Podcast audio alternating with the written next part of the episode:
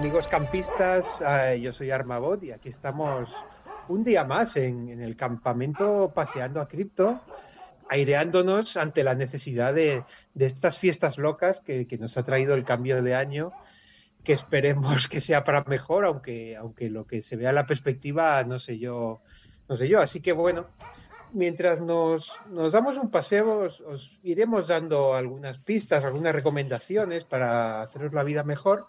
Y también leeremos el correo de los lectores. En este paseo tan interesante, pues tenemos a, nuestro director, señor J. Hola, pues nada, espero que nuestros mecenas no se hayan excedido con, los excesos navideños, porque todavía vienen los Reyes Magos todavía recuperándose de, tal vez esos excesos, esos, ese turrón de conguitos, pues tenemos a José Viruete. Pues sí, los turrones y los dulces de Navidad se cobran su precio, eh, más cuando tienes un, estómago peculiar como el mío, no dedicado, sino peculiar.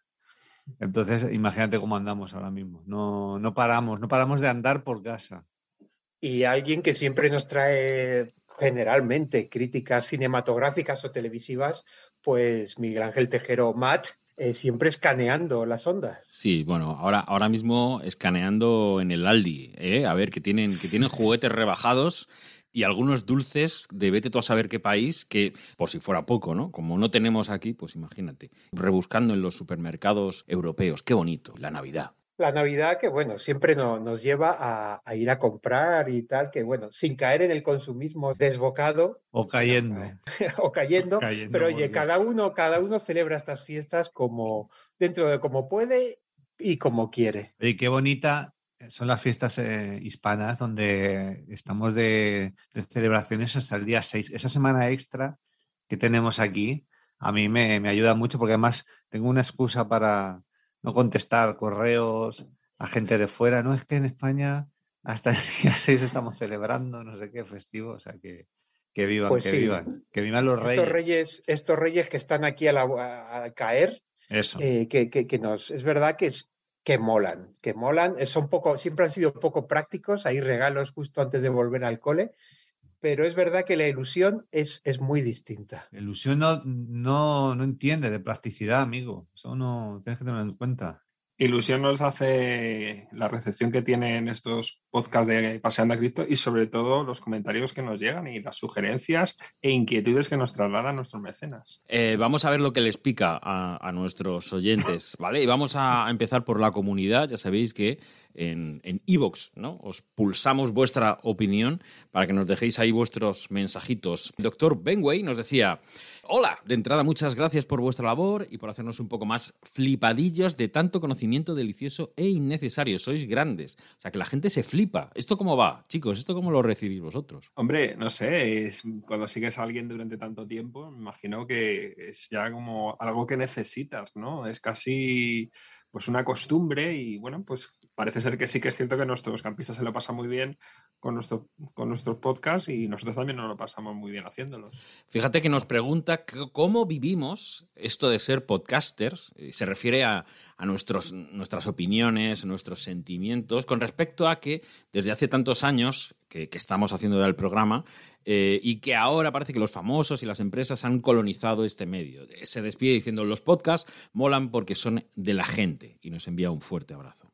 A, mí me, yo lo llevo mal, lo llevo mal, pero no tanto por, nosotros, que la verdad es que no nos podemos quejar, porque sí que tenemos eh, un público, una recepción, incluso eh, una cierta proyección profesional que hemos tenido a través, pues eso, de Radio 3, el, los propios Ivos, nuestros sponsors. O sea, realmente por Campamento Krypton no nos podemos quejar, pero claro, como consumidor pues sí que me da, sí que me da un poco de rabia, ¿no? Porque al final es, es mm, eh, llevamos mucho en internet, ¿verdad, chicos? Y ya hemos vivido esto, ¿no? Como al final eh, siempre se crean como escenas muy vibrantes, con gente que tiene cosas que contar, pero luego el público muchas veces eh, pues acaba yendo a los .com, las corporaciones y los grupos corporativos que se encargan de, de quitarle toda la frescura y convertirlo pues eso en un producto de consumo más para la misma gente de siempre. Entonces, yo, eh, yo mal, pero por suerte todavía hay mucho que me gusta escuchar.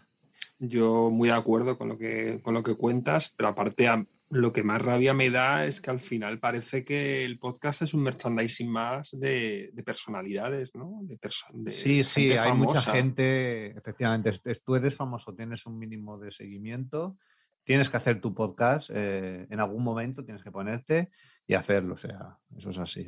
Eh, además, es un escalón más en el escalafón este de yo tengo que crear mi imagen de marca en, en Twitter, ¿no? En Twitter lo ves. Soy un profesional del sector que sea, pero tengo que estar dando mi opinión, tengo que estar haciendo hilos, contando cosas, porque mi imagen de marca es importante crearla. Y yo todavía no he entendido por qué.